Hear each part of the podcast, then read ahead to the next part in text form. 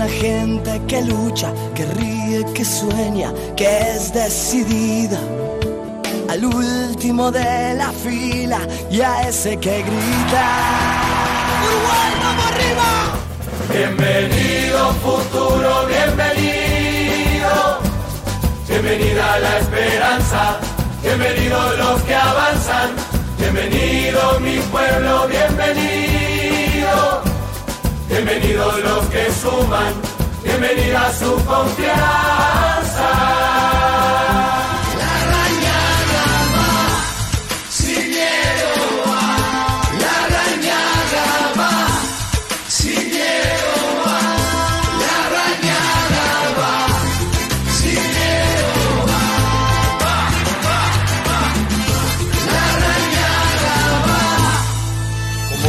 Principio, para la policía, respeto y respaldo, para los delincuentes, la ley, para la sociedad, un Estado garantizando convivencia y derechos, para nosotros, compromiso absoluto, dedicación total con el objetivo de llevar adelante la defensa de la libertad, pero en el orden. Muchas gracias.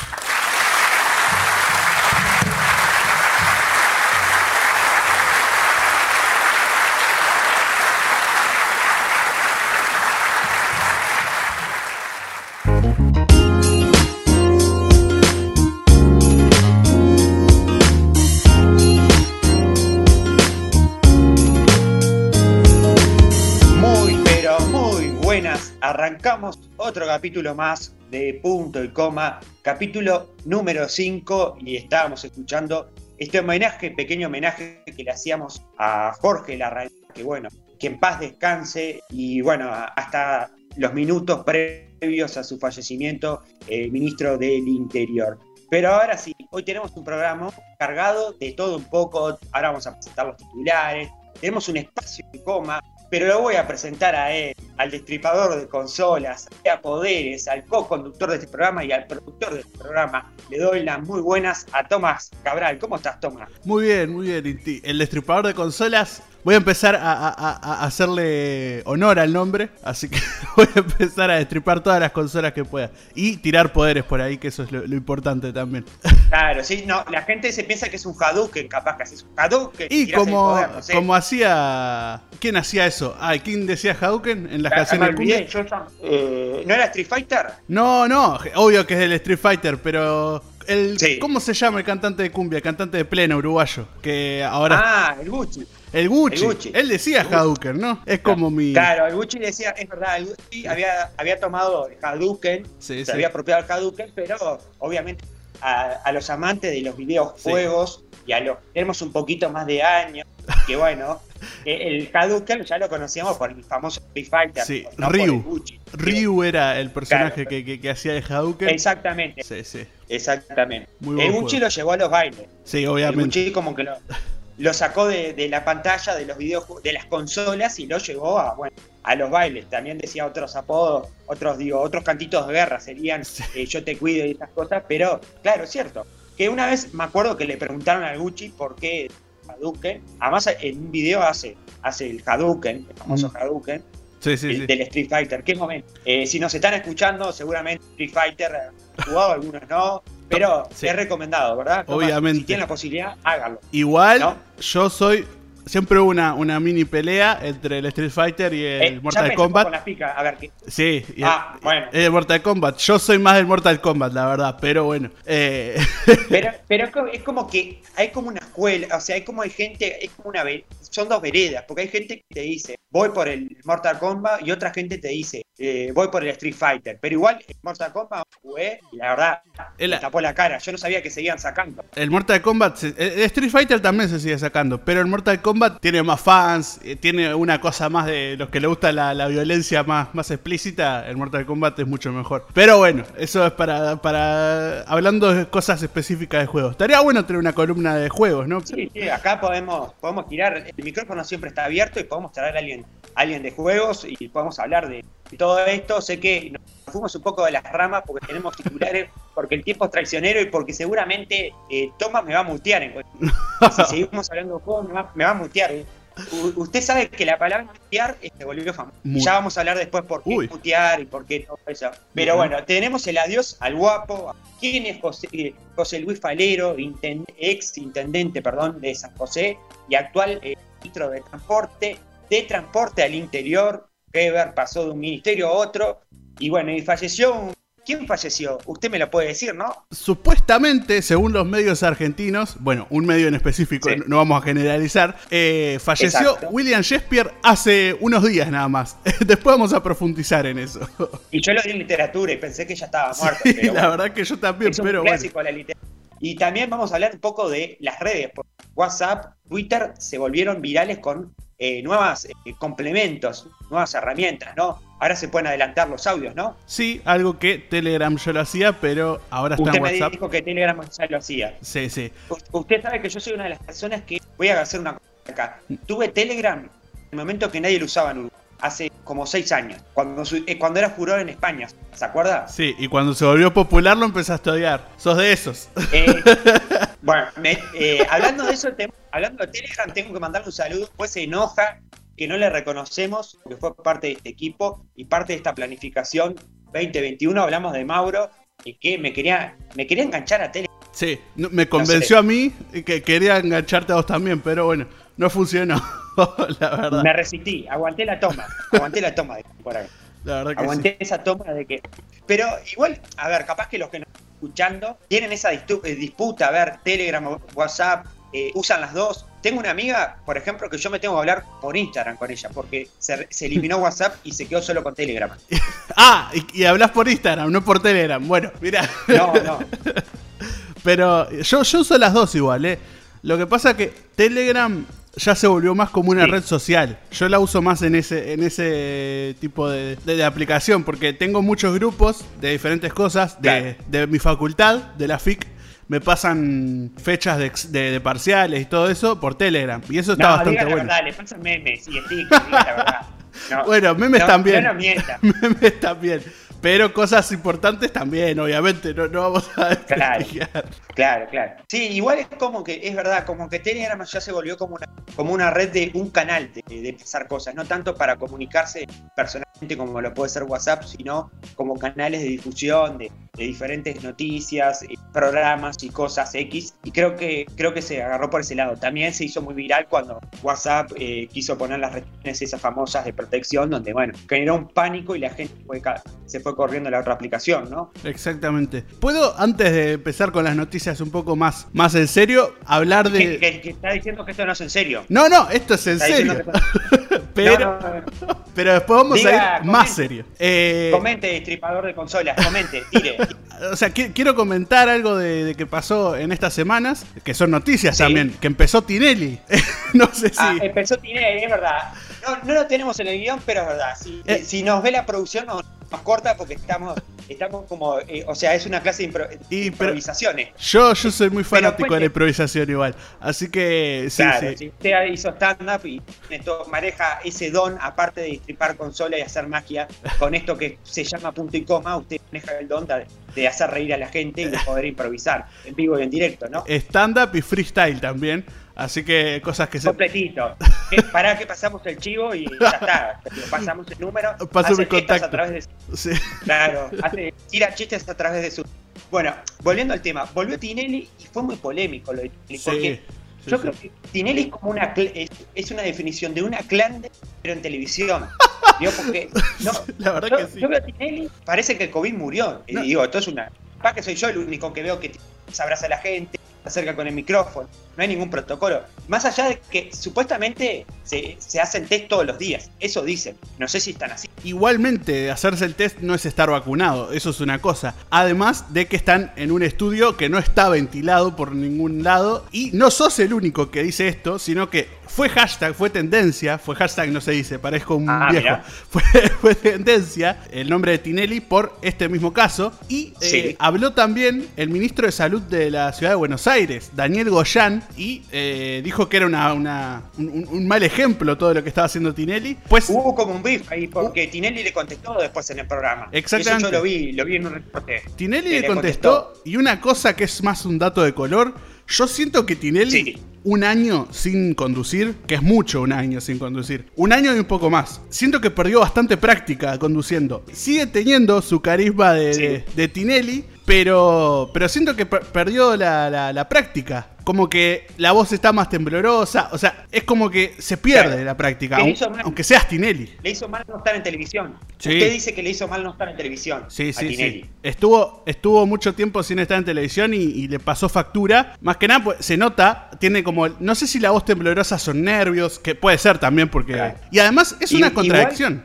Lo, lo último Sí. que digo de esto es Eh, una. diga, siga porque me está interesando este análisis que está haciendo. Usted tire, diga, diga. Sí, sí, ¿Qué- yo solo vi la, apertura y el programa del día siguiente. Pero es Sí. como una contradicción, porque él el año pasado eh, hizo el cantando y mandó a Laurita y a Ángel de Brito a conducir, porque él tenía miedo de COVID, no quería dar un mal ejemplo y el cantando, cu- cuestiones de contenido, bueno, cada uno lo interpreta como quiere, puede verlo irónicamente o, o no le puede hacer gracia y está bien. Pero en cuestiones sanitarias estaba bastante cuidado, eran muy, muy pocas personas en el estudio, eh, tomaban Además, bastante distancia. Pantallas. Va. Lo- Los, jurados tenían como, como pantallas. Y me acuerdo que estaban con, algunos estaban con tapabocas, Exactamente. con caretas. exacto. Tenían, Y- y tenían incluso- los, los vidrios, los acrílicos separándolos y el público estaba en Zoom. ¿No ¿Te acordás de eso también? Y además también no había gente casi en el estudio. Exacto. Y se sacaban el tapabocas solo para, Solo para cantar. eh, Eh, solo para cantar y hablar, que les, les cambiaban los micrófonos. estaba bastante cuidado y Tinelli no estaba por esa misma razón.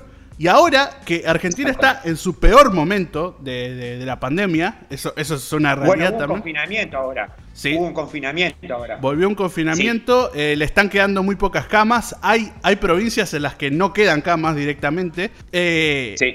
Y Tinelli sale a hacer esto. Es una contradicción a, a su misma persona. Es bastante, bastante raro lo que está pasando. Pero, pero bueno, y en Sí. cuestiones de contenido también, esta academia es una mezcla media rara que no, no me funciona a mí. Pero bueno, eso, eso es aparte.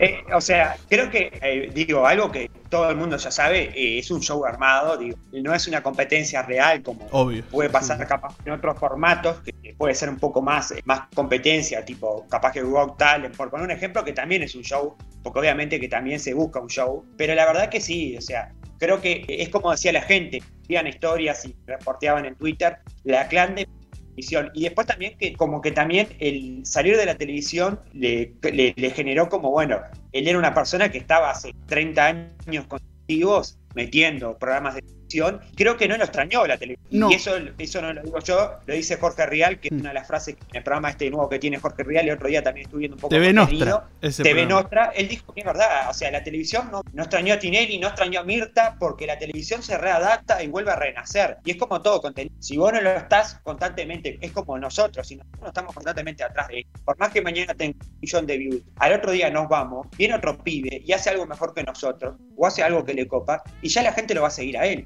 Y esto es lo mismo. Y creo que Mm. Tinelli se fue y volvió pensando, ser, volvió pensando ser el Tinelli ese anterior. Me parece a mí, es una visión mía. Ojo, capaz que estoy errado. Sí, sí. Pero, pero está. Y además también, vamos a decir otra cosa, Tinelli entró en un ámbito donde hoy en día Tinelli es una persona poderosa no solo en la televisión, eh, no solo como un- una persona que influye en los medios, sino también en- a nivel política, futbolísticamente y política partidaria, política argentina, política de, de Estado. Entonces como que eso también como que juega. Y creo que el otro día se vio una postura de Tinelli tirándole un bif, un palo al ministro de Salud. Va- eh, yo no, no, no voy a saltar entre los dos, pero es una realidad. Si vas al programa de Tinelli, parece que fuera hace dos años atrás cuando no había COVID. Sin embargo, eh, eh, estamos en plena pandemia y, no se está dando un lindo ejemplo a la televisión. Y para cerrar así, pasamos con lo que pasar antes que maten. Eh, dato curioso, no está la, na- la nana feudale, renunció Marcela feudale. Sí, bueno, supuestamente renunció hasta que la vacunen porque quería cuidarse, pero es raro porque además, eh, un, dato de color también, no hay ninguna mujer en el staff de la parte de, de- de- comediantes. Antes estaba la nana feudale como un pilar de una feminidad en, en todos ese, Claro, además, eh, ese grupo, la pero risa ahora esa era, era una marca registrada, ¿no? Claro, esa risa que igual el otro día me di cuenta analizando al que hace el sonido en Showmatch, que no me acuerdo cómo se llama, porque Sí. se, se sabía el nombre, me di cuenta que tira las risas con botonera. Yo pensaba, o sea, porque eh, analicé las risas y eran las mismas exactamente cada vez que se reían. Er, eran botonera. Eso me sorprendió mucho. Así que, bueno, son bastante reemplazables los, el staff de Marcelo, pero siempre está igual. Un sueldo reciben, eso es bueno. sí, sí. Bueno, eh, ahora sí, volvemos a los temas de nuestro guion que teníamos que lo desarmamos totalmente. La producción nos va a matar. Somos así, esto es punto y coma. Y ahora sí, vamos a, antes de tener eh, un espacio deportivo, hoy tenemos espacio deportivo, hoy lo muteamos, usted lo mandamos a destripar consolas y a Sí, no, no, yo me quedo escuchando nada más. Sí, sí, Exactamente. Lo ponemos como oyente, como dicen en ese espacio de, Pero ahora sí, vamos al adiós del guapo, el ministro del Interior, murió de, falleció de un infarto. Hablamos de Jorge Washington Larrañaga Fraga, nacido el 8 de agosto de 1956, una persona que, bueno, que influyó mucho en la política uruguaya, referente y líder de su propio sector que fundó. Hablamos de Alianza Nacional, único representante en el gabinete de gobierno de Alianza Nacional, fue electo intendente en 1999 por Paysandú, periodo 90-95, luego fue reelecto y en el 2000 empezó a jugar sus cartas y sus papeles claves dentro de la interna del Partido Nacional. Una persona que marcó la interna del Partido Nacional porque forma un grupo con intendentes que se llamó la nueva Fuerza Nacional, que fue lo, previo a Alianza Nacional. Eh, en esas elecciones hizo un acuerdo con Juan Andrés Ramírez de cara a las elecciones internas partidarias de 1999, donde pierde con Luis Alberto Lacalle.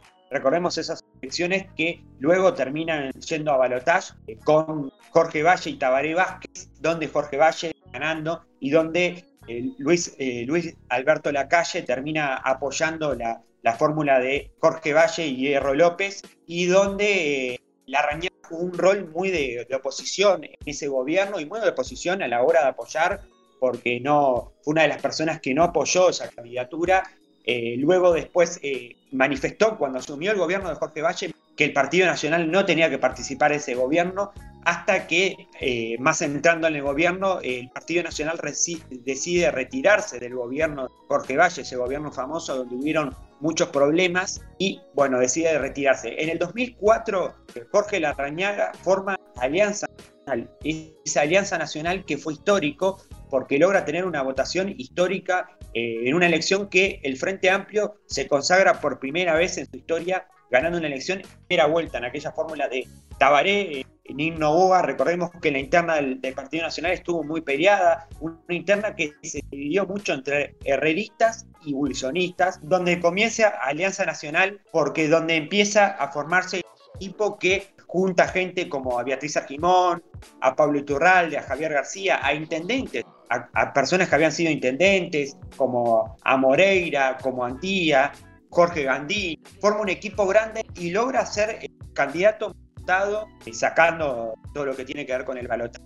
Logra ser el candidato más votado con un 35%, pero no logra conseguir eh, la presidencia porque la gana con una en primera ronda Tabaré Vázquez. Luego es el principal eh, referente de la oposición para oponerse al gobierno del Frente Amplio. Luego después vuelve a ser candidato en las otras elecciones, donde pierde con Luis Alberto Lacalle y esa elección eh, porque después gana Mujica, pero sin embargo él va a ser el nexo con Mujica, él va a ser el nexo del Partido Nacional con el gobierno de Mujica, aunque después eso va a ir cambiando a medida que va pasando porque después se va a poner muy crítico al principio, eh, era el, el nexo con el gobierno de Mujica, pero tiene algunas propuestas de educación, tiene una participación eh, muy, muy activa con el gobierno de Mujica y luego eso se va transformando en firme oposición donde termina con lo de la famosa aquella eh, ley de baja de, la edad de los, de los menores para la baja de, los, de la edad de imputabilidad donde se hace un plebiscito que después no sale y luego eh, termina teniendo esta última elección, una elección que lo deja, creo que no, no se esperaba que Jorge Larrañaga terminara como tercero con un que fue Juan Sartori, que como dirían muchos, se lo fue comiendo de a poco en la, en la arena de, las elecciones internas, pero sin embargo, este cuenta a la hora de bueno, participar del gabinete de, gobierno, ya que la gente de Juan Sartori no tiene ninguna participación, y se gana con toda esta campaña que había hecho de la baja de imputabilidad, se gana el lugar de, bueno, participar en uno de los ministerios, digamos, más complicados, más complicados que tuvo el Frente Amplio en su cartera, porque desde Díaz hasta Bonomi, pasando por Desi Tourné, el Frente Amplio no supo cómo buscar ese con el Ministerio del Interior, donde tuvo fallas y, muchas fallas. Recordemos que el primer gobierno del Frente Amplio, bueno, cómo se va a abordar el tema de la policía, toda esa concepción que hay con la policía, la izquierda, la represión y todas esas cosas. Luego después hubieron muchas polémicas con Daisy Tourné. Bonomi como que supo, la, eh, supo bajar un poco esa, e, e, esa crisis que había, como esas, esos problemas, pero también se fue, con se fue muy criticado del gobierno. La Rañaga había eh, tratado de poner un poco más amistad con la policía, de poco más de orden en ciertos puntos donde el Frente Amplio no lo, podía, no lo había logrado.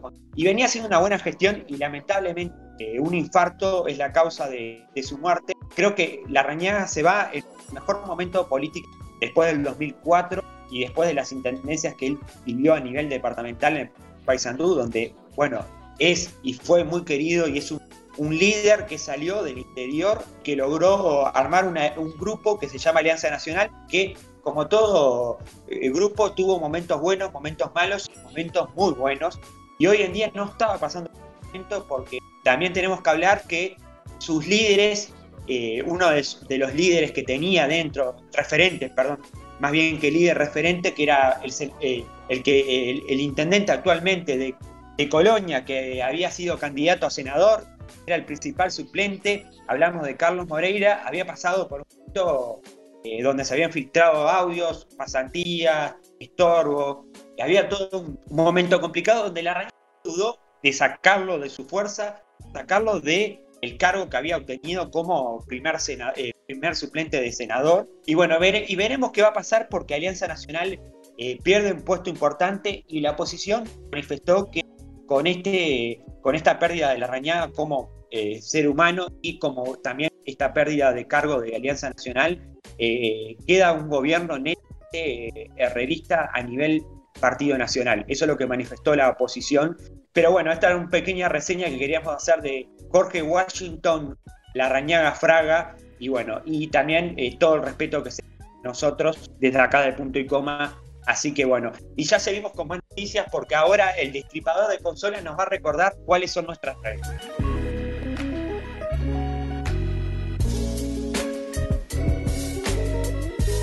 Podés seguirnos en nuestras redes, punto y coma uy, en Twitter y en Instagram.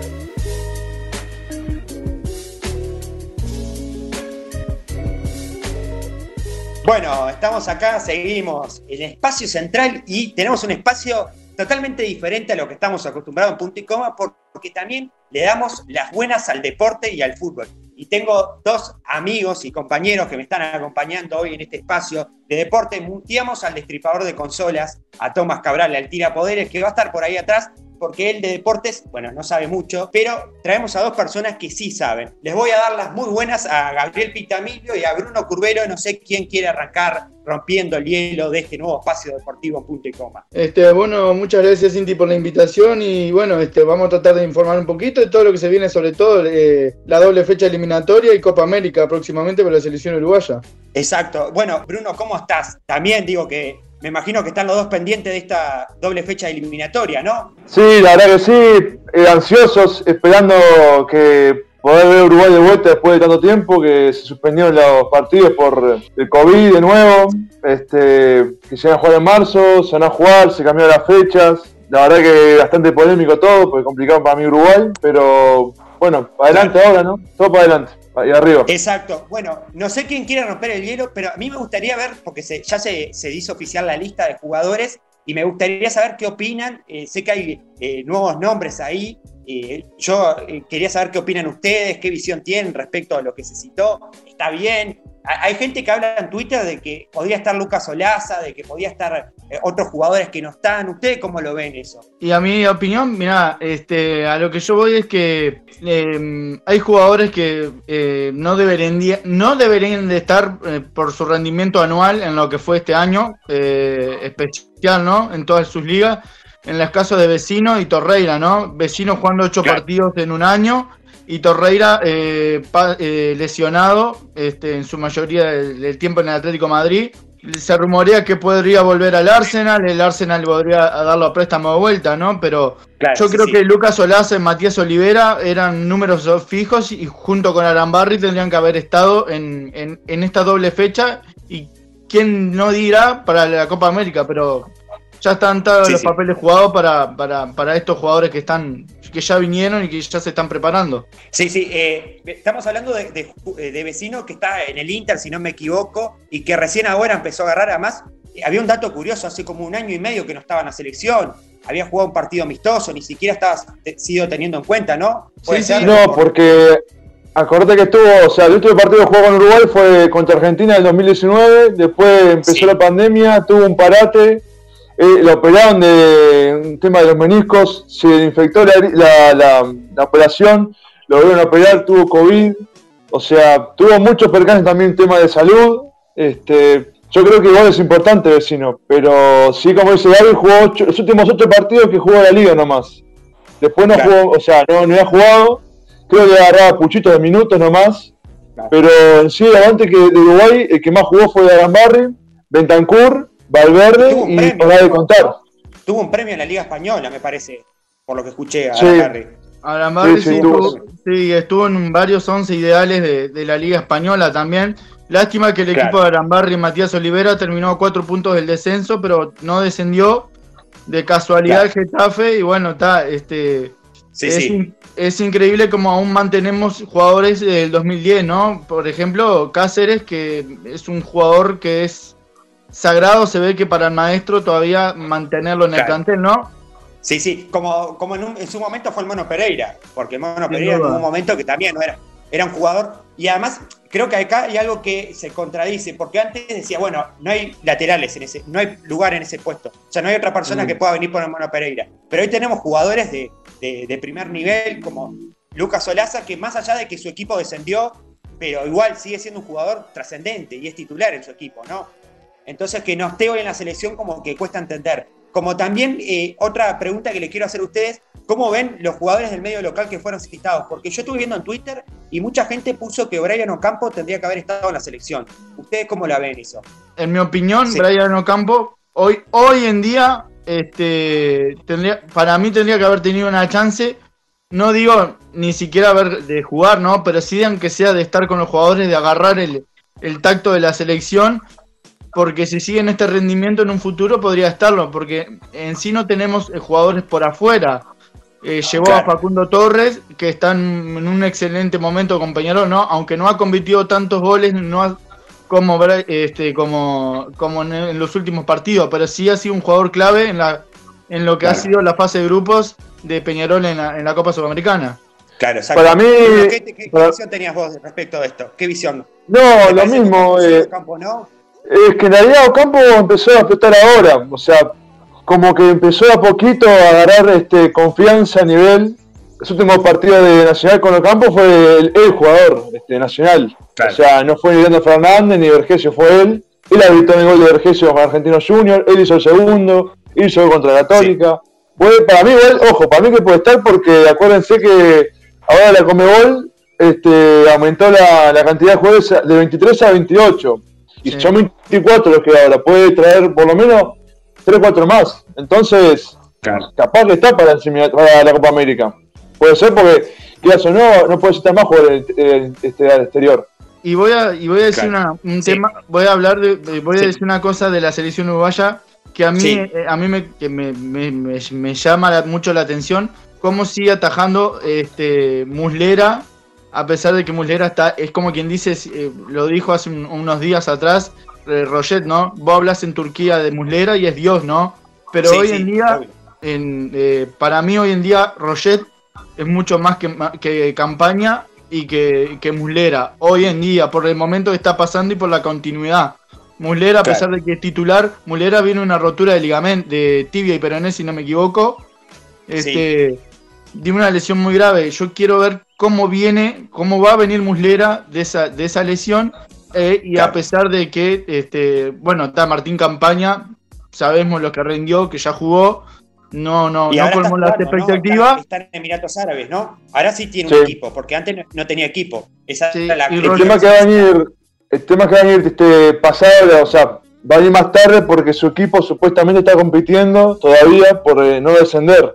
Entonces no va a venir enseguida la campaña. Yo igual creo que como, como Gaby, este, yo daría un paso más. Yo, para mí, los arqueros de los grandes están en mejor nivel, para mí, que los que han, sobre todo campaña, Martín Silva. Pero Yo hablando de serían eso, los arqueros. ¿por qué? Yo tiraría, porque esto es una cosa que también se habló mucho y bueno, y él lo hizo polémico en sus redes. ¿Qué pasa con Sosa? Hablamos de Sosa, que Sosa- arquero de Peñarol, que está en Independiente.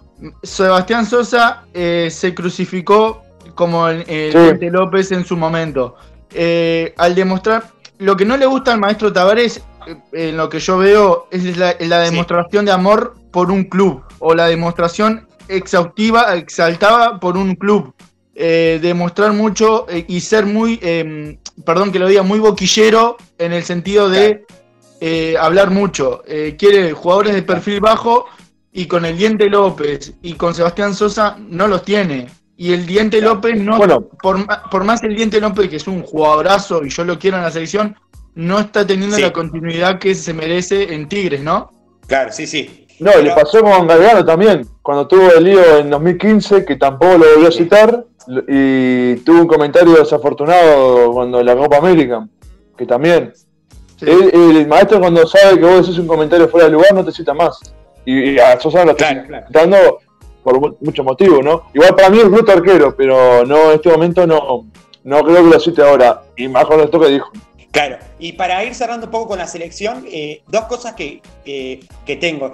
Eh, ustedes dicen, por ejemplo, esto cita- ahora hablamos de Facu, de Facu y del Colo. Ustedes dicen que puedan entrar en el esquema de la selección para ser titulares, porque yo me imagino que a, la- a las bajas de los jugadores, de, de los delanteros, que solo está Suárez, de los titulares actuales, eh, podría ser un- una alternativa de que un Facu Torres, un, un Colo lo, lo pudiera acompañar a Suárez en algún momento, o que entrara a darle un poco de aire, no sé. ¿Qué opinan ustedes? ¿Cómo ven eso? Y yo- hoy, para mí va a debutar con. Para mí, per- eh, perdón, para mí va a debutar con. Yo, si llegara a jugar uno, creo que sería el Colo Ramírez. Si llegara a jugar uno. Porque por la, porque por la banda va a poner a, a la Gorrearán, ca- porque para mí lo cité para eso. Está Hernández y Brian Rodríguez. Y si no, la veo muy difícil que juegue alguno de los dos. Alguno de los partidos. Capaz algún minuto agarrar, pero la veo difícil. en, en- en mi idea de juego, yo no, eh, eh, para mí no juega ninguno, porque va a jugar con un 4-1-4-1. Este, no va a jugar eh, con extremos, va a jugar con Suárez arriba, la línea de 4 va a ser eh, Sí. con Benta- Bentancur, Valverde, mm, mm, ay, no me sale Gorriarán. Sí. Este, y después me faltaría alguno que no sé si va a estar Pereiro, no sé. no, pero lo- no. Yo a lo que voy es que. lo- a lo que voy Sí. es que mm, no va a jugar ninguno. Lo llevó para, para, para, para completar la lista, ¿no? Más bien, que no nos Claro. pase. Ojalá que no nos pase el caso River Play, ¿no? Toquemos Sí, sí. madera para que nos pase el caso River Play, que en vez de llevar 28, es- en vez de llevar 50, llevó 32. Tuvo que jugar dos partidos con 10 jugadores casi.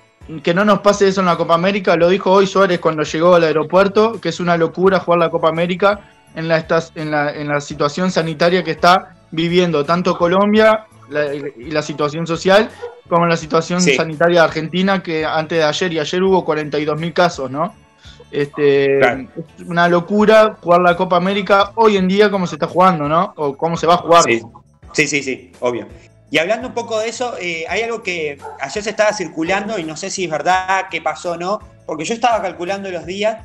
¿Y qué pasa con De la Cruz? Porque De la Cruz, en teoría, tengo entendido que ya estaría curándose del COVID, estaría saliendo Mm. de la enfermedad, porque él fue uno de los brotes que tuvo el equipo de Gallardo en su momento con el tema COVID. ¿Qué pasó de que no, que no, no vino, que no puede venir, que no se sabe? ¿Qué, qué se sabe de Es la- Cruz? ¿Le pasa o no? Es la carga viral, supuestamente, viste que a veces, si bien está curado epidemiológico, o sea, le, le dicen que está, está de alta, eh, al parecer tiene rastros todavía el virus y es lo que lo- no lo deja, no le permite viajar, digamos, de Argentina a Uruguay.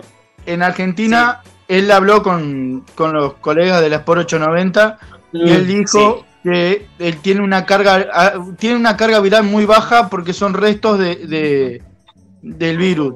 Él ya tiene el alta Claro. epidemiológicamente, ya está de alta, ya Eso le dieron el alta. Este, el tema es eh, los requisitos para entrar a nuestro país, ¿no? Que si con un PCR positivo no ingresás, a pesar de que Claro. hoy, eh, hoy en día las fronteras están un poco más flexibles, ¿no? Este, Sí, sí. Pero con un PCR positivo no puede ingresar.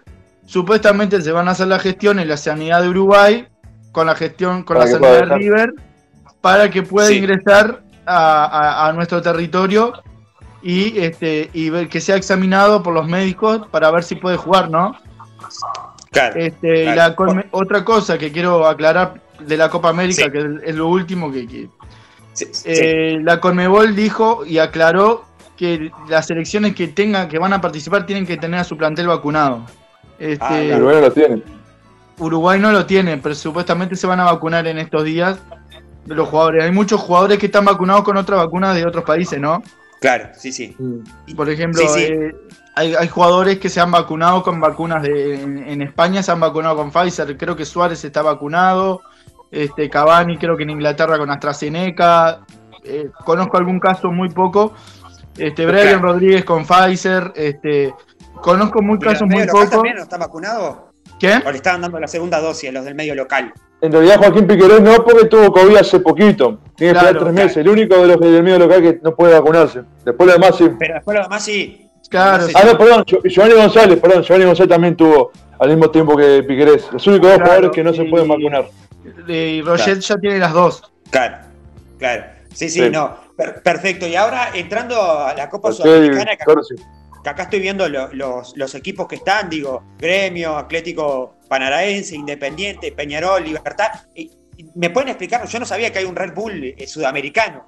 ¿no? El ¿Es de la misma Bragantino de? Brasil. Es de la franquicia Red Bull, de los mismos dueños del Leipzig, los mismos dueños del Salzburgo de, de Au- de Austria. Son los mismos dueños que andan comprando cuadros como el Grupo City, ¿no? Sí, sí. Este, eh, el Sí. Bragantino terminó primero en el grupo de Talleres de Córdoba. Ahí va. Y después tenemos Rosario Central y Arsenal. Antes de, de pasar a los que ingresaron de la Copa Libertadores, eh, ¿cómo ven es- esos equipos clasificados? ¿Les parece bien esa lista de equipos clasificados? Porque la Eh, mayoría son grandes. Por ejemplo, Talleres eh, le pasó exactamente lo mismo que le pasó eh, al Talleres de Medina, le pasó lo mismo que al Medina del- de, Nacional. No le dio la nafta para competir Sí. a nivel internacional. Se quedó, se quedó, se quedó, se quedó y no pudo con, con un... A ver, si vamos a la realidad, Bragantino terminó, si no me equivoco, terminó séptimo en la... Este, séptimo o octavo en, la, en, la, en el Brasileirao, ¿no? Sí. es un equipo recién ascendido, este, este, ascendió muy rápido, pero tampoco es un gremio que trajo a Douglas Costa, ¿no? Que es No, el no, olvidate. Sí, sí. que es el, es el equipo, a ver, si vamos a la realidad, lo que es la Copa Sudamericana de hoy, de los, Es el de favorito. los 16 equipos que hay, es el equipo a tener, Es el único. el- sí. es el equipo a tener. Igual, Sí. igual, entre comillas, porque le hizo. A ver, tenía un grupo que tenía a Aragua de Venezuela, que le encajó 14 partidos, creo, 14 goles, perdón, en dos, par- en dos partidos. Después con Lanús y con Equidad tampoco fue que fue tan superior, digo. Es un resultado. Llama la atención por ese resultado tan abultado, pero en, sí, hay que también esperarlo con rivales más, de más jerarquía, ¿no? Pues queda fuera con Independiente del Valle. Claro, sí, sí, Digo, sí. yo, yo, yo igual lo pongo como candidato, pero lo quiero ver con otro cuadro más, más potente. Y ahora, Bueno, a- ahora pasamos a la otra vereda eh, que me queda. eh, es eh, Deportivo Táchira, Liga de Quito, Nacional, Junior, Santos, Mm. Independiente del Valle, América de Cali y Sporting Cristal. Pero quiero hacer una salvedad acá. Eh, Junior eh, quedó eliminado a penitas, porque le hicieron, necesitaba que le hicieran cuatro goles y lo dejaron fuera de la Copa Libertadores. Y Nacional también, porque Nacional eh, también se. O sea, también pasó lo mismo, quedó ahí en la puerta, ¿no? Sí, lo de, el, el tema a mí que me de, de Nacional eh, a mí me genera que le, arre- le- le renta más competir en la Sudamericana que en la Copa Libertadores. Porque en la Copa Libertadores hay cuadros eh, enormes, ¿no? Este, no, ni, ni, ni hablemos que Uruguay no tiene chance para pelear una Copa Libertadores. Primero lo que se tiene que centrar Peñarol Nacional es pelear la Sudamericana. Claro. Este, Es más pelear, la, pelear la Sudamericana, porque si vamos a la realidad, creo que los de la Copa Sudamericana le tienen que temer más lo que vienen de la Copa Libertadores. No, no tanto tenerle mucho miedo, sino más respeto. Yo creo que el- el- el- son cuadros, salvo la, el Táchira y Sporting Cristal, Sí, son, los otros son cuadros de, de- de- de respeto, ¿no? claro. Este, sí, sí. Yo creo que nadie quiere enfrentarse a gremio. Nadie quiere enfrentarse a gremio. A- Nacional le puede tocar gremio. Puede haber clásico también. También, fue el clásico, sí. Este, Después de varios años aparte. eh, Sin duda, el último clásico, si no me equivoco, fue en la Copa Conmebol del 98 o 97. 90 y... Mercosur, Me- Mercosur, 99. 99. Copa Mercosur Mercosur. 99. Creo que fue Peñarol, dejó eliminado a Nacional, creo fue, ¿no? Sí, 2-1, Este, empataron 0 a 0 y 2-1. Y ganó 2-1 Peñarol. Claro. Gol de Antonio Pacheco y Walter Pandiani. Sí, sí. Este, entonces, este, Nacional y Peñarol, en mi gusto, para mí, ojalá que no les toque enfrentarse hasta el día de la final. Es un aliciente para los dos que se juegan en Montevideo, ¿no? La final. Tendría que ser una motivación este, para los dos. Ojalá que Sí, sí. le dé el, el cuero a los dos y de una Sí. vez por todas dejar de pensar en el torneo uruguayo. Si hay que entregárselo a, Liverpool, al Torque, al que sea, hay que entregárselo. Hay que pelear Claro, cosas internacionales. cosa importante. Claro. claro. Yo pienso lo mismo. Yo para mí no hay en esta. O sea, a ver, lo digo sin soberbia. Gallardo. Para mí no hay cuco. Ir como Gallardo, que a nivel interno en la liga no, no le ha ido muy bien, pero sin embargo a nivel internacional Gallardo demuestra mucho en Copa Libertadores. sí. Y por algo es quien es. Pero, Pero- por algo es quien es, Cinti. Es, eh, ganó todo lo, titul- todo lo internacional basados en eso, en poner en foco la Libertadores, ganó dos, en Sudamericana ganó una, llegó a una semifinal de otra, ganó Recopa, Ganó la segunda la pongo igual, pero Copa Argentina ganó, Yo lo que voy es que de una vez por todas tenemos que dejar, eh, el uruguayo tiene que dejar ser mediocre. Eh, hay que acordarse que el último título fue en el año 88 con Nacional. Este, Claro. Nunca más peleamos por nada, salvo Peñarol 2011, que por, por, por poco no la ganó la Copa Libertadores. Y Este, Puchitos, después Puchitos de equipo en desarrollo como River, Defensor, que han llegado a semifinales, Nacional 2009, eh, que son solo poquitas chances que han, han pasado, pero que no se, no, nunca perdonan el tiempo, no, nu- nunca mantenemos ese nivel de competencia. Porque se nos van jugadores, porque se nos va esto. Es complicado, pero yo este año pienso que no hay, este año se tendría que poner las pilas y motivarse a poder competir, porque tienen un mes y pico para poder tener rivales, a no ser que sea entre ellos, Nacional y Peñarol, para mí si tienen rivales de otro país, tienen tiempo, van a traer jugadores, van a ir jugadores, pero creo que hay posibilidades, si les tocan una buena llave, Claro. o sea, tienen que poder creer. sin duda que sí, sin duda que Para sí. cerrar, eh, para cerrar que nos queda poco tiempo eh, y además sé que ustedes se van a, se a, se van a ir a mirar la final de la Champions. eh, para cerrar, eh, quiero que hagan una breve reflexión sobre qué, qué pi- qué piensan que de Uruguay, que si Uruguay tiene chance en la Copa América, y después me tiren por curiosidad quién quiere que gane hoy la, la Champions o quién puede ser el que gane la Champions hoy. Eh, mira, para mí, Uruguay, la Copa América es candidato siempre, es, es, esto es grande, a ver, la Copa América es en Uruguay, Brasil, Argentina, es así, tiene equipo, tiene jugadores, capaz que podemos disentir, hay un jugador que no aceitó en otro, pero en sí, el- el- la, la delantera, la defensa y los mediocampistas son casi lo mismo. Juegan el Inter, en la Juventus, en el Barcelona, en el Atlético de Madrid, en el Real Madrid. Digo, tiene, a ver, tienen, el plantel es, eh, para, para jugar la Copa América es candidato. Y la. Sí, claro, hay nombres, hay, hay jerarquía más allá del tiempo de trabajo, que también es algo que influye, ¿no? Pues se conocen, Claro. los jugadores capaz que no Sí. tienen ese rodaje de alguno, pero después en la Champions, yo creo que gane el Chelsea, pero creo que gane el City, por plantel y por, por jerarquía, pero que Claro. gane el Chelsea. Este, y en mi caso, por ejemplo, Sí. Uruguay es candidato siempre, como, como dijo Bruno, por, simplemente por, por tener dos títulos mundiales, dos Juegos Olímpicos, 15 Copas Américas, es la selección que más tiene títulos a nivel internacional, pero hoy en día estamos dos, tres escalones por debajo de Brasil. Sin duda, Brasil es el candidato a ganar la Copa América. Este, en, mi, ca- en mi caso, ¿Cuál pesa eso? por Pesa eso de Uruguay, las copas, pesa de tener copas. Hoy en día, hoy en día ya no se basa en la historia. El fútbol, lamentablemente, eh, ya no se mira la historia, eh, hoy se mira lo futbolístico. Si vamos a la realidad, eh, Brasil tiene un plantel, dos, tres Tremendo. escalones por arriba del nuestro. Este, un medio, tiene un De América, de América. El, el más grande, eso. el que tiene mejor plantel. Por eso, el plantel, hasta el plantel más caro de, de- de América, ¿no? Y sin duda eh, tiene para mí el mejor jugador hoy en día, de, su mejor jugador no es Neymar hoy en día para mí, para mí es Casemiro, que Claro. eh, hoy en día es el mejor jugador que tiene Brasil.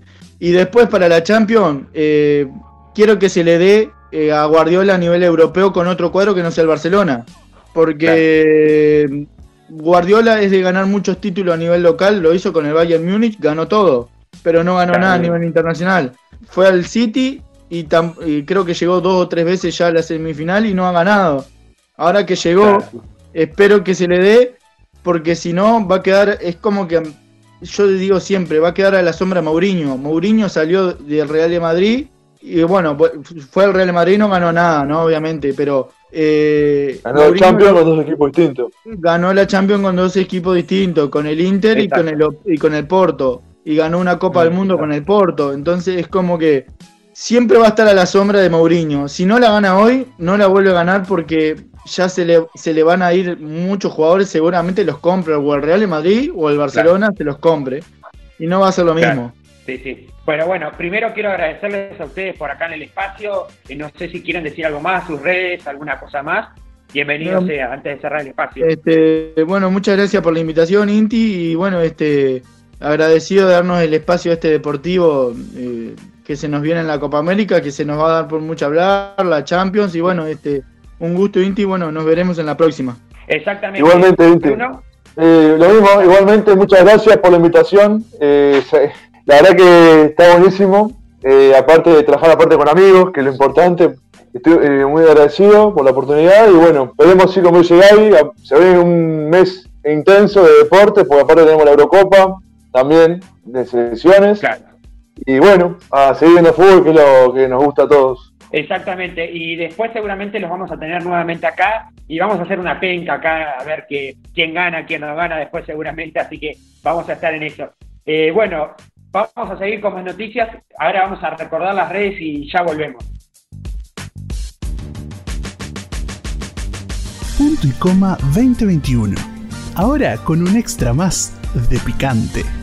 Podés seguirnos en nuestras redes. Punto y coma uy en Twitter y en Instagram.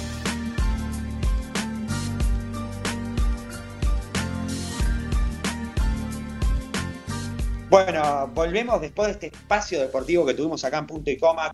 Agradecer a Gaby, a Gabriel Pitamilio, a Bruno Cruelo, que seguramente en el transcurso de esta Copa América lo vamos a tener, pero ahora ya lo dejo, de, le saco el mute al destripador de consolas, a nuestro co-conductor de este programa, a Tomás Cabral, que tiene una noticia que llamó la atención, ¿no? Sí, eh, me, me interesó mucho igual hablando de, de esta columna de deportes, bastante interesante, aunque no sepa mucho de deportes. Más que nada por lo de la Claro. situación sanitaria y la Copa América, eso, eso es algo que implica a todo el mundo, así que bastante Tenemos bien. que tener en cuenta, porque hasta a todo el mundo agarra el COVID. Exactamente, a todo el mundo agarra el COVID. Pero ahora vamos con una noticia que es muy, muy insólita. La palabra es insólita, porque en el canal 26, que dato de color, el canal 26 es de donde salió Sol Pérez y también de donde estuvo la polémica de Romina Malaspina. No sé si te acordás de esa polémica de... Ah, es verdad, es verdad. El canal 26 es es como que, como que se hace famosa por esas cosas, ¿no? Exactamente, yo creo, ah, y ahora que, que entré ahí en la conspiración, creo que es Sí. una algo de Canal 26 esto, porque no puede ser que estén todo el tiempo con polémicas, es bastante raro. ¿Usted Eh, dice que es como los youtubers que crean eh, falsas noticias para seguir estando en el medio? Y... A ver, no, no lo estoy diciendo tan explícito porque es un canal con un poquito de prestigio, por lo menos, es el Canal 26, no es. Telefe ni el Sí. 13, pero bueno, es Sí. un canal que está ahí. Claro. Pero puede ser que estén agarrando un poco de, de- de- de técnicas de youtubers.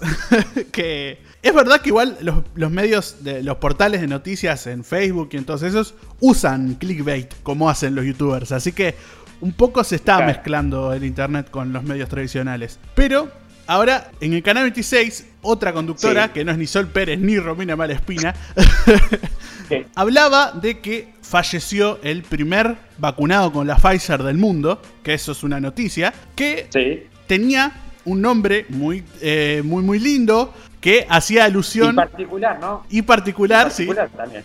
que hacía alusión a eh, su tocayo, un escritor muy famoso, William Shakespeare, que falleció hace Sí. 400 años ya, y todos lo estudiamos en literatura, eh, o por lo menos sabemos de él, que O lo googleamos, o entramos a Wikipedia y sacamos.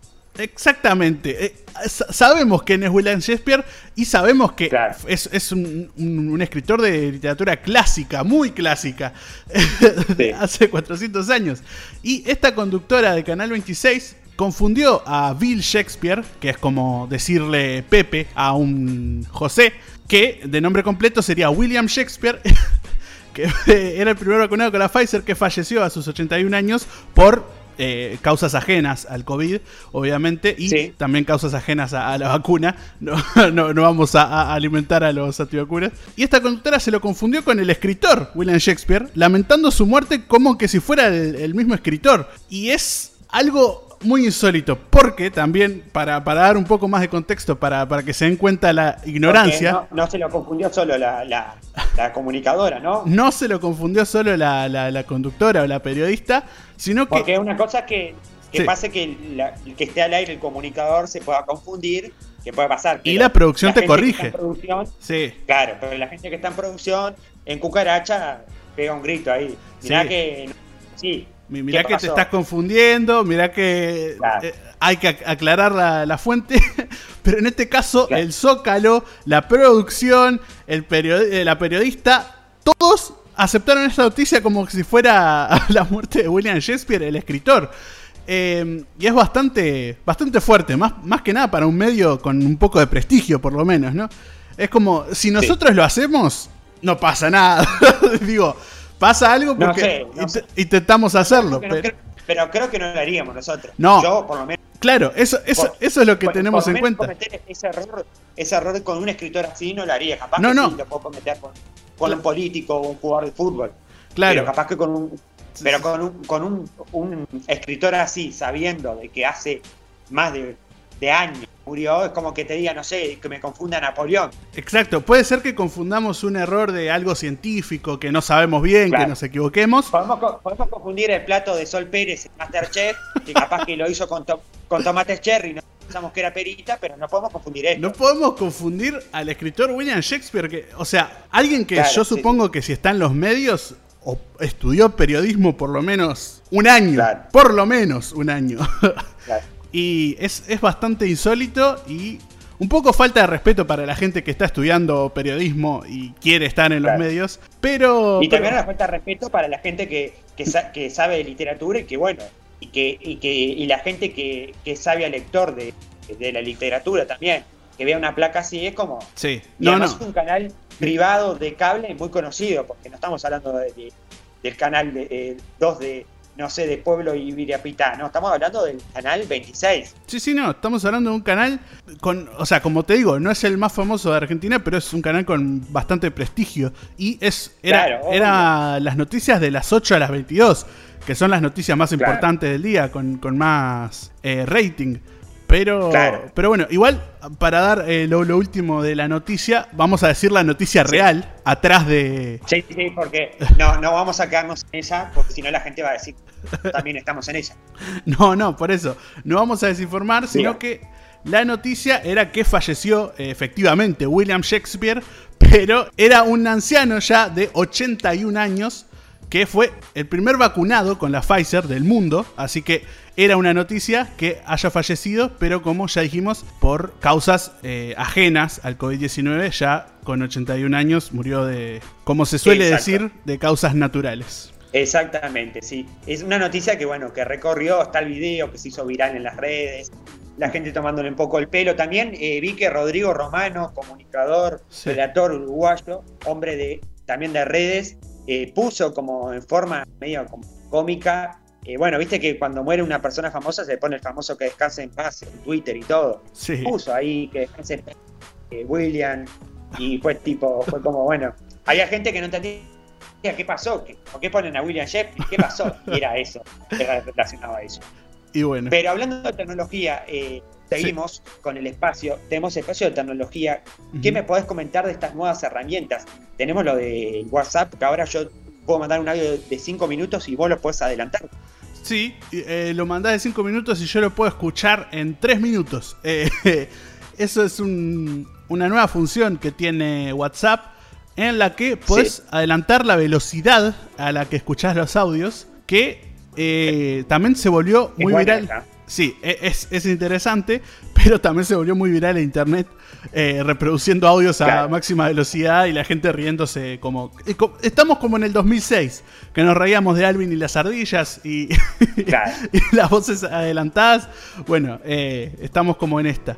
Eh, pero Me parece que le faltaría el zoom, el, zoom que te hacías en el Messenger. Ese estaría bueno en WhatsApp. El zoom, ¿te acordás cuando vibrabas, hacías vibrar a la otra persona? Oh, del MCN, sí, sí, sí. Uy. Claro. Eso rompía mucho la paciencia de la gente, la verdad. Porque... Creo que, creo que cuando lo dije sonó como que yo era un dinosaurio. no, no, mirá que yo, yo he usado MCN, pero, no me acordaba. Porque si nos escucha un millennial, nos vas a decir que, estamos, de qué estamos hablando. No, un centennial. Nosotros somos millennial. es, verdad, sí, es verdad. Centennial, ya, me. Es verdad. Muy bien, me corrigió. Un centennial no. Dice, ¿qué están hablando? ¿Te acordás que hacías vibrar al otro cuando no te hablaba o algo? O le hacías de gusto. Le hacías vibrar la compu, le hacías vibrar. Era, era bastante, bastante pesado eso. Pero también, hablando del MCN, había una función muy buena que era poner qué música estabas escuchando, que era mi favorita, porque me, me, encantaba decirle a la gente qué música estaba escuchando el MCN. Y también había otra cosa para llamar la atención. Pasa que yo era un niño en esa época. Eh, conectarse y desconectarse. Y aparecía abajo a la derecha la notificación de que se ha conectado o se ha desconectado todo el tiempo. O podías estar como desconectado y podías estar conectado. Sí, sí. Podías hacer muchas cosas en el MCN anterior. O podías poner que habías ido al baño, todo eso, que estabas ausente. Claro, que estabas como naranja. Era naranja, era naranja, rojo y verde, ¿no? Naranja, rojo, verde y gris, que era desconectado también. Pero sí, bueno, como ya te dije al principio también esta función de adelantar los audios de WhatsApp ya estaba en Telegram, como discutimos al principio, que no querés ir a Telegram, pero ahora la adoptó WhatsApp como adapta todo lo de, lo, de Internet, porque como sabemos también WhatsApp es propiedad de Mark Zuckerberg, el dueño de Facebook, Instagram y WhatsApp. Así que mm, la tiene muy clara Mark Zuckerberg eh, adaptando cosas de otras plataformas y o robándoselas a Snapchat, como hizo con Instagram. Pero igual le salió muy bien, la verdad. Ya nadie usa Snapchat y todos usan las historias de Instagram. Eso, Exacto. Eso es así. Sí, sí. Sí, exactamente. Eh, hablando también de temas, tenemos que decir que eh, también Twitter revolucionó porque hizo algo que no estaba planes un espacio. ¿Y qué es un espacio?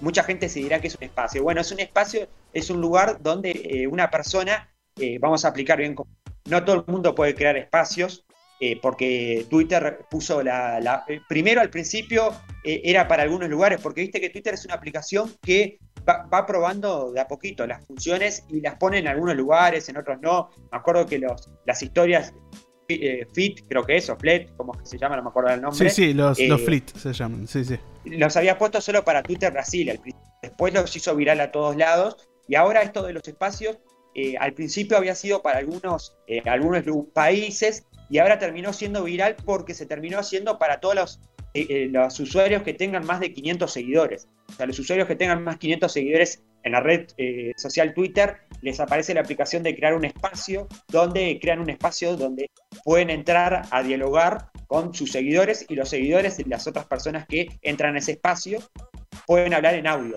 Recordemos que solo pueden hablar hasta 11 personas y después hay oyentes. El administrador es el único que puede sacar del grupo y dar el micrófono.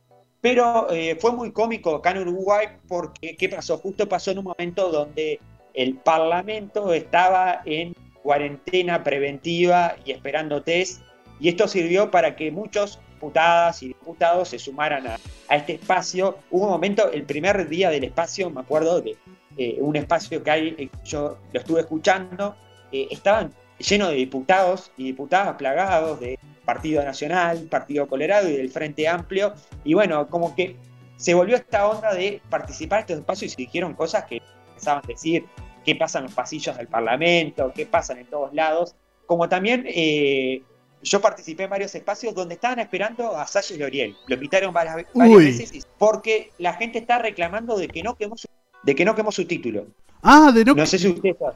No que es verdad, es verdad que él había subido un video.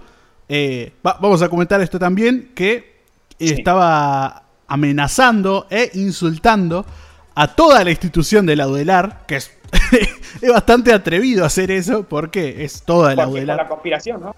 Por, sí, sí. los atacaba. Habló de Bill Gates también. Habló de Bill Gates. Los atacaba por estar a favor de las vacunas. Eh, cosas que, por lo menos para mí, está bien lo que está haciendo el Audelar.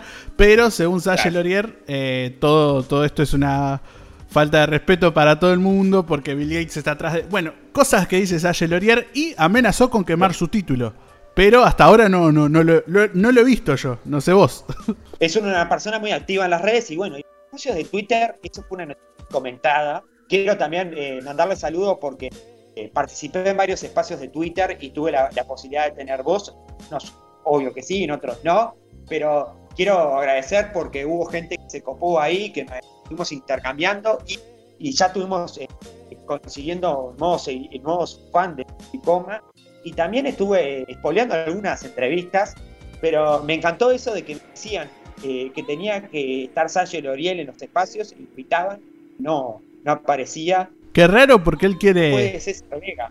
Eh, eh, él quiere, bueno, por eso, qué, raro que no aparezca Loriel, que supuestamente él quiere esparcir su, su, palabra por todo el mundo, pero qué, raro que no aparezca en estos espacios. No, se, se, lo invitó, pero no apareció. Otro también que dicen que no que maneja el Twitter hasta por ahí nomás y no es muy, no es muy bueno y que no puede habilitar el micrófono era César Vega, que también eh, fue otra de las personas eh, muy aludida en los espacios. Me encantaría juntarlos, un espacio de, Twitter de César Vega, Sasha Lorier, y ponemos uno más ahí. no, no, sé qué. Sí, sí. Eh, y también otra persona que tengo que agradecer que musicalizó, musicalizó perdón, todos los espacios, esa a Horacio, Horacio Arciba, que Arbiza, perdón, Arbiza, perdón, lo dije bien, Horacio Arbiza, que es el, el, que tocaba el bandoneón en Got Talent la temporada pasada, que bueno, está pasando por la, por la enfermedad, transcurriendo la enfermedad de COVID, y está tocando el bandoneón en todos los espacios que hay por haber de Twitter. Creo que va hasta el, va hasta el baño con el bandoneón, así que también le, agradecemos a él, y también tengo que agradecer a una persona que eh, también que está en todo esto de, la, idea de, bueno, de entrevistas y de cosas, a Merchu, que eh, también le quiero agradecer que, seguramente en algún momento la vamos a tener por acá, por el inicio de punto y coma. Quiero agradecer porque voy a hacer una ¿Saben cómo, cómo me tiene un espacio de Twitter? A ver, ¿cómo? Voy a hacer esta confesión, digo, esto es medio raro, pero Uno, eh, obviamente que como buen comunicador, maneja las redes para estar al tanto, y más hoy en día que el gobierno habla mucho por las redes, por Twitter especialmente. Sí. Había un espacio ahí, yo no nada, me dieron la palabra y terminé comentando una situación que había salido cuando era más chico a Flores, a salir a bailar, que conocí una barra de amigos y fui a Flores y me pasaron pila de cosas y resulta que había gente que me conocía de esa época. Y ahí uh, bueno. dice, sos vos. y ahí se empezó a armar una conectividad con toda esa gente y bueno, y terminamos hablando de, todo un poco. Igual no es una novedad que te conozca gente de, de todos lados, Cintia. No, no. Usted me tira muy arriba. No, no, a mí no me conoce nadie. Pero, ¿cómo, ¿cómo va a decir eso si entraste a un, a un, espacio de Twitter así nomás y te conocía gente de, Flores? O sea, no, o sea, la verdad que ya la evidencia está acá nomás. Claro, sí, le tengo que agradecer a, ahora a Mechu Esteves, que es una persona que está también involucrándose en este mundo. Y bueno, le mando un saludo grande de Flores, que, que me conocía, yo no la conocía, pero ella me conocía, supuestamente conocía, no sé. Bueno, esas cosas que pasan en los, en, en los espacios de, de Twitter pero ya me dio idea porque estamos, la producción no para, no descansa. Y vamos a ver si invitamos a Mica Melgar. Yo quiero traer a Mica Melgar a este espacio de punto y coma. Mica Melgar es la primer suplente de, diputada de, Miluno y una de las diputadas suplentes que tiene a Miluno. Y, pero quiero traerla acá porque la verdad se convirtió en una, no sé si influencer, porque, bueno, no sé si es un influencer el que está en ese espacio, pero la verdad que también. Y otra persona, ¿qué sabe otra persona que está muy en espacios y que está hablando mucho en los espacios? ¿Se acuerda? ¿Se acuerda? Tuvimos una entrevista acá. Le, le doy una pista a ver si lo saca. A ver. Me está, eh, a ver si lo saca. Eh, Le doy una pista muy, muy grande, pero me la puede sacar. Jóvenes en la política. Y tuvimos muchos. Ah, decime una pista más. Una pista. A ver. Que- entonces tiene que acordar usted. Una pista más. Es profesor de matemáticas. Uy, eh, supongo que estamos hablando de, del partido de las naranjas. ¿Estamos hablando de ese? ¿Cuál es el partido? Me mató. ¿Cuál es el partido? de la- ¿Qué, qué partido entregaba naranjas para su campaña? Uh, ah, ahora me la dio vuelta. me la puso- ¿cuál- Se dio vuelta el enigmático. ¿Qué partido? Pero Ah, no, no, Eh, no puede ser ¿qué que, no te acuerdes de eso. No, la verdad. Hay un partido que entregaba naranjas para eh, su campaña. Que, va, Sí. igual entonces supongo que estamos en, en- en- en veredas diferentes. No, no es el que yo estoy hablando, pero el partido digital, que es el que yo estoy hablando. No, no, no, el partido digital. Ah. no, no, no. Ah, no, entonces le erré yo. Pero yo le dije jóvenes en la política. Él estuvo. Ah, no era jóvenes en la política, eso es verdad. No, Ah, Gracidé estuvo, estuvo en una entrevista central. Usted, usted vio que me, está. de- Digo, a ver, eh, vamos, le voy a tirar otra pista más. a ver, Empezaba, su nombre empezaba con J y su apellido empieza con B larga. con J y con B larga. Y. No, me rindo. Lo tiro. Joaquín Bergeret. Ah, Joaquín Bergeret era Partido Colorado. Sí. No, no. Ah, ah. Te di que sabe destripar consolas y lo, lo- lo voy a putear, eh, lo voy a sacar de- Pero pasa Diga, que tipo. hemos tenido tantos espacios en punto y coma que yo me los mezclo todos. ¿De, de qué partido era Que, que también que Jaime me quiere tirar a Jaime también ahora, ¿no? No, no, no, no, no. Pobre Jaime. Eh, Juan- Joaquín Bergeret, integrante docente de matemática, integrante del Partido Independiente, joven del Partido Ah, Independiente. tenés razón, del Partido Independiente. ¿Te lo encontraste en esos espacios de Twitter? Me lo encontré en esos espacios y la verdad que anda muy, pero muy bien. La verdad que está, está muy influencer. Joaquín Bergeret, eh, integrante del Partido Independiente, eh, así que docente de matemática y bueno, que estuvo acá con nosotros. Eh, la verdad que, que muy, muy, muy bien anda en los espacios y me acordaba porque, claro, una persona que la tuvimos acá entrevistada. ¿Se, aco- se acordaba que estuvo acá en punto y coma? Eh, yo en esos espacios, lamentablemente, como era muy masivo, o sea, había Ah. mucha gente hablando, no pude participar y a veces el que está hablando o que está participando no está viendo los, quiénes son los que están entrando. Digo, por eso, pero no, no, eh, no pude dialogar con él. O sea, en esos espacios se puede. eh, se pueden hacer conferencias de prensa. Tipo, si, si se puede controlar Claro. quién habla y quién no, eh, el futuro de las conferencias de prensa es en Twitter entonces. Claro, además eh, también hay un dato que si, por ejemplo, vos podés, eh, podés sacar a una persona del, del espacio, te gustó, o sea, Ah, que no te gustó lo que dijo, lo podés sacar. Uh, eh, eso, es interesante. sacar. Sí, sí, está bastante bien eso. Igual, dato curioso que muchas personas de ese espacio lo han dicho, es que, por ejemplo, yo puedo bloquear un usuario, puede entrar al espacio que no es mío, o sea, me, puede entrar y yo puedo ver que entró el usuario ese que yo bloqueé. Me aparece como bloqueado, pero puedo ver el usuario en el espacio. ¿Y podés escucharlo? Claro, Ah. siempre y cuando la sesión no sea mía, la sesión no sea, Claro. no sea mía, no sea creada por, por, Sí, por sí, sí. la cuenta que yo bloqueé. Eso, a eso es lo que voy. Bueno, igual. Pero bueno. Yo, yo no bloqueo a nadie porque le, le doy espacio a todos, al menos que digan una burrada. Ni, ni a Salle tengo Claro. bloqueado, así que hay que darle voz a la mayoría de gente. Pero bueno, hay veces que no, no, no, no, no, dicen nada bueno. Claro, sí. Eh, hablando un poco de Twitter, yo ahora dentro de un rato me voy a ver si podemos hacer contacto con Mica Melgar, pero para hablar, o sea, vamos a traer una, estaría bueno traerla a Mica Melgar, sacarla un poquito también del Parlamento, igual estaría bueno que diera algunas cosas sobre el Parlamento, pero sacarla un poquito del contexto del Parlamento estaría bueno que hable de este, de este espacio y además también tema que se ha puesto en los políticos uruguayos en las redes sociales que antes los veíamos eh, eh, por fuera. Me acuerdo cuando Twitter era- eh, había empezado a ser furor, era Cristina, Chávez, eh, bueno, el caso Ofelia, influencer eh, política, ¿no? Sí, Ofelia, Ofelia Fernández, sí, que, mm, que bueno, e- es influencer y es amiga de muchos famosos también argentinos.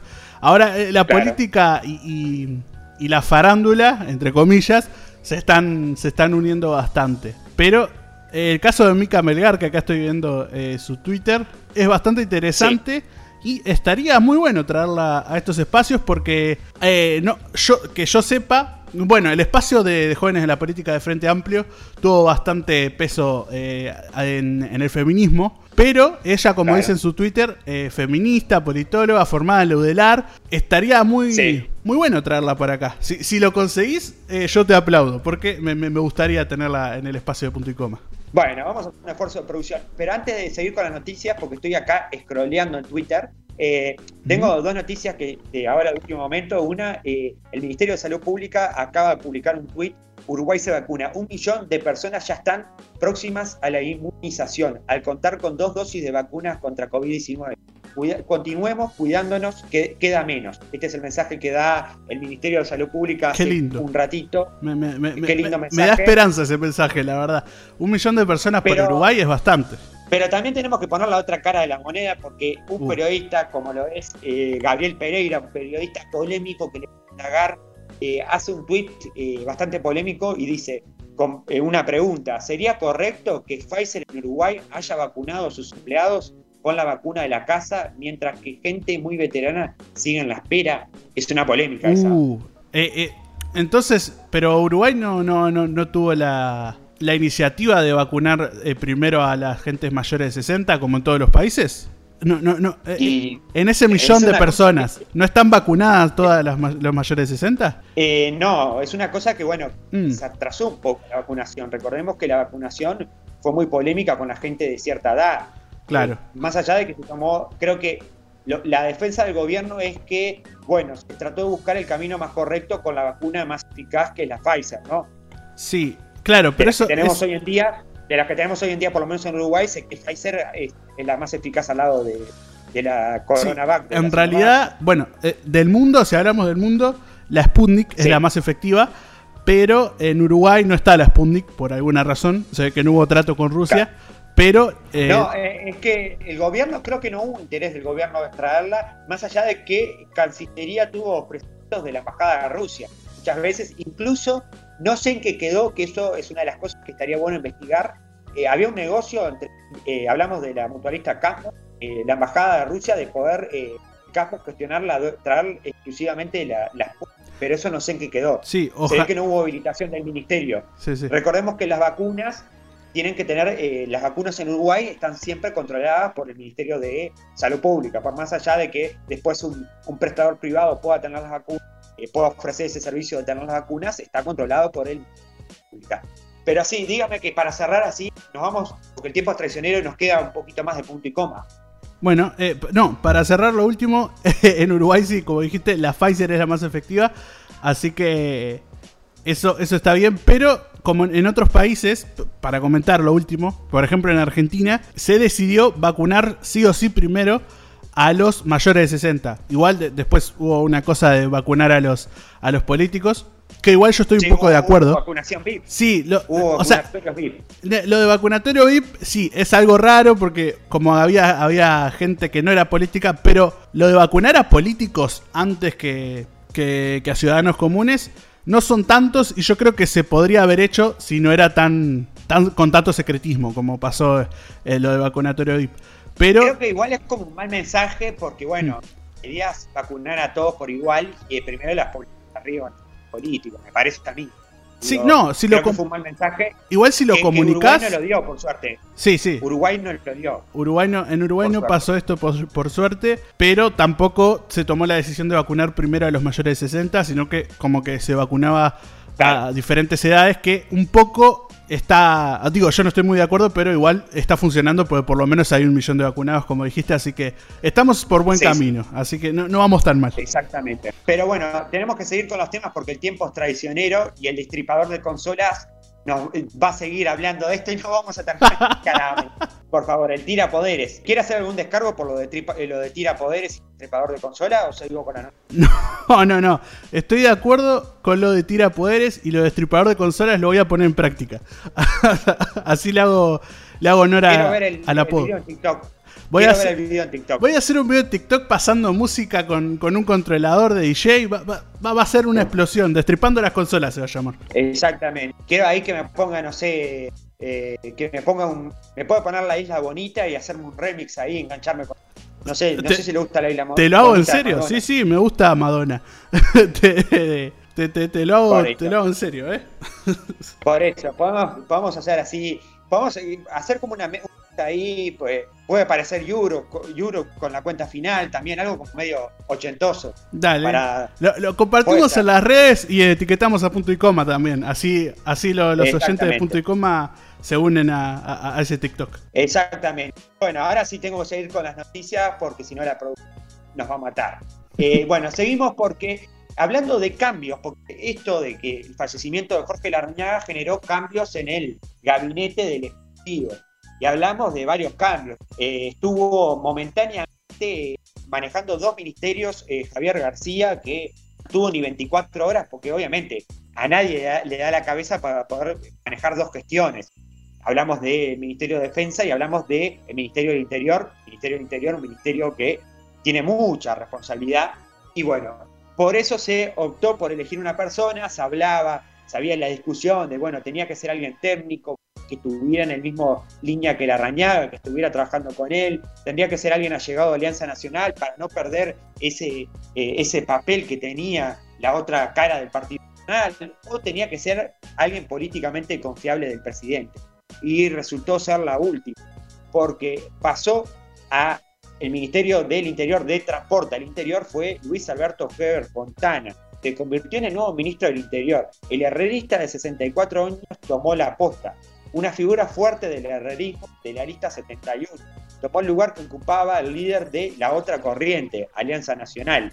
Persona que desde la vuelta a la democracia de 1985 ocupó el cargo de diputado por primera vez por Rivera y después no salió más del, parla- del Parlamento alternando entre diputado y senador último.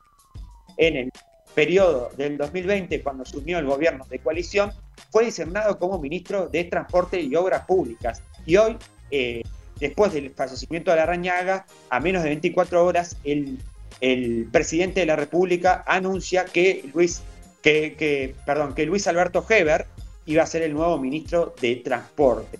Y hay orden de no aflojar, esa fue la, la frase que puso Heber, una de las frases que, bueno, que, que recorrió un poco las, las redes, orden de no aflojar. Y bueno, y por lo que tenemos entendido va a seguir por el mismo lineamiento que tenía Jorge Larrañaga, más allá de que son personas eh, de, opuestos corrientes dentro de la interna del partido y a la vez también una persona confiable de eh, presidente. Y esto generó ciertas repercusiones en la oposición y en otras eh, visiones políticas donde se dice que, bueno, que la cuota del wilsonismo o la cuota del más tirando al, al, blanco independiente que tienen en tiempos atrás, ya como que no está en el gobierno. Quedó un gobierno blanco 100% herrerista. Eso es lo que se dice. Pero bueno, también pasaba que quién iba a quedar en el Ministerio de Transporte y Obras Públicas. ¿Y quién fue designado? José Luis Falero. José Luis Falero, recordemos que estaba ocupando el número 2 en la OPP, Oficina de Planeamiento y Presupuesto de la República. Era el segundo después de Isaac Alfi, era el segundo que estaba ahí. Eh, recordemos que José Luis Falero, Bertola, José es Maragato de Mayo, nacido el 21 de octubre de 1947. En el 2005 fue secretario general y, de persona, y persona de confianza de otra figura política que, y ex intendente de eh, San José. Hablamos de Juan Chirucci. Valero fue elegido por la agrupación Todos por San José como candidatos a las elecciones municipales del 2010. En el 2015 fue reelecto intendente del departamento de San José con el 57% de los votos. Hablamos de un departamento que eh, es mayoritariamente blanco y que hasta ahora el Frente Amplio nunca pudo conquistar tierras maragatas. En marzo del 2020 asumió la subdirección de la Oficina de Planeamiento y Presupuesto.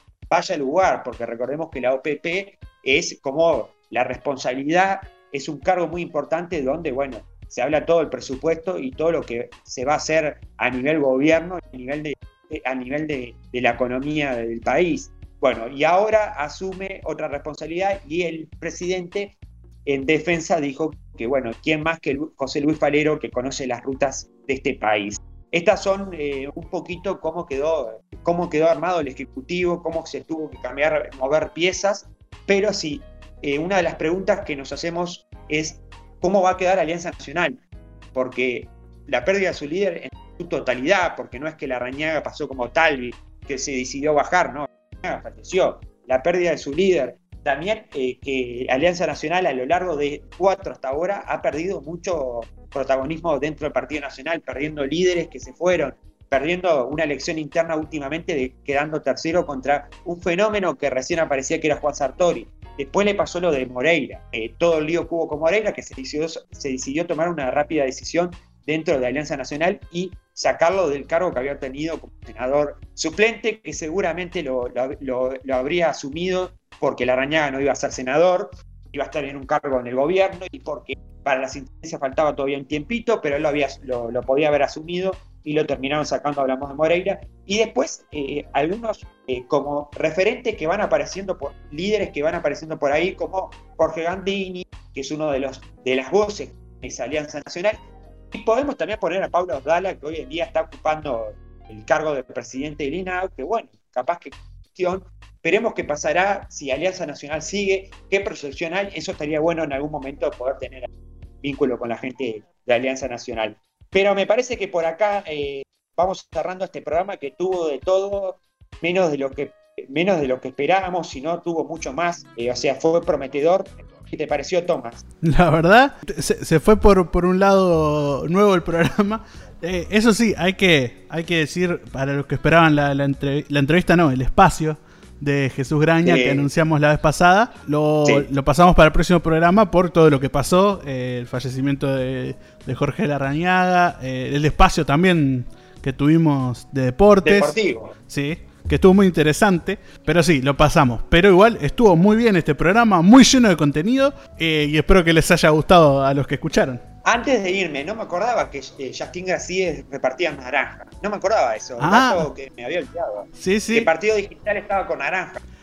El, partido digital. Es verdad, me había olvidado ese dato. Dato curioso que me olvidé esa es verdad. De, la entrevista no me olvidé porque el otro día hice una cosa que no tendría que haber hecho. En un espacio expolié una de las entrevistas que habíamos hecho con Justin Gracide. Porque justo estaban hablando de los partidos eh, nuevos y todo eso y yo justo... Tendrías que haberle pasado el link y ya está. No decir nada más. Decir, escuchen esta entrevista.